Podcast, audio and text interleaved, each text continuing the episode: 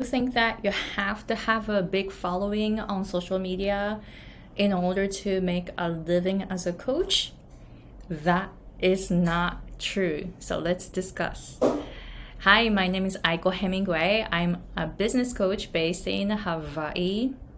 So, on this channel, I'm sharing my own journey as an English pronunciation coach for Japanese speakers. And I didn't know anything about business. And when I started uh, coaching in 2016, I did not make any income that the first year. And it took me 14 months to find my first client. And then after that i learned so much and i was able to reach six figures in 2020 so i am here to support you to become a six figure coach even though you have a small following, no problem. And you can narrow down your niche so that you can charge higher and create high ticket offers that are over $6,000 or maybe $10,000. Um, so if you are interested in learning all three, I have a PDF guide for you to check out. So go to the description box and sign up for it. And if you are making around like $2,000 a month to $5,000 a month, this is actually, this guide will help you to double your income actually, maybe quite easily.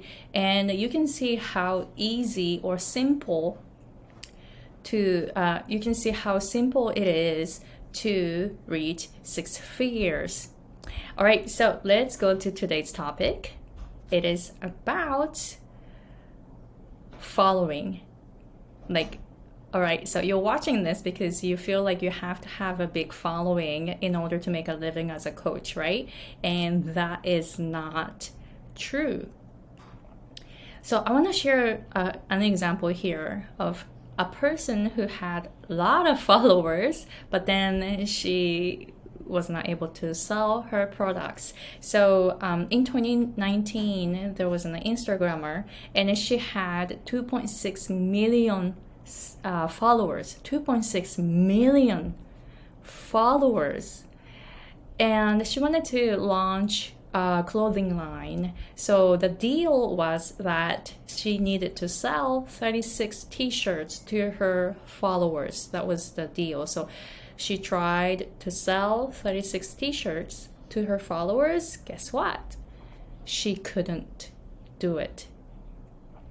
Even though she had 2.6 million subscribe, uh, followers on her Instagram.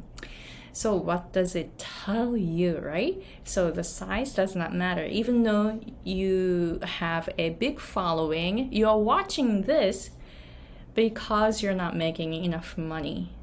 See, if you know, it doesn't matter how many subscribers or how many followers you have, right?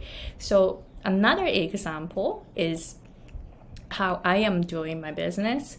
So, I am an English pronunciation coach and I have another channel called um, I changed the name to Japanese, so I'm not gonna say it, but I am teaching, you know, I'm creating a lot of um, like English pronunciation uh, videos for my Japanese audience, right? And that channel has only 2,000 subscribers, maybe like 2,400 subscribers.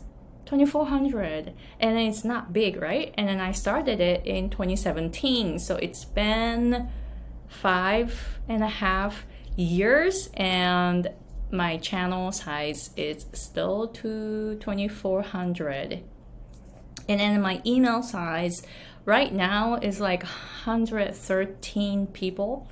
113 it is not 113 thousand it's 113 people on my list I actually know pretty much everyone on my list because I'm trying to know who is on my list.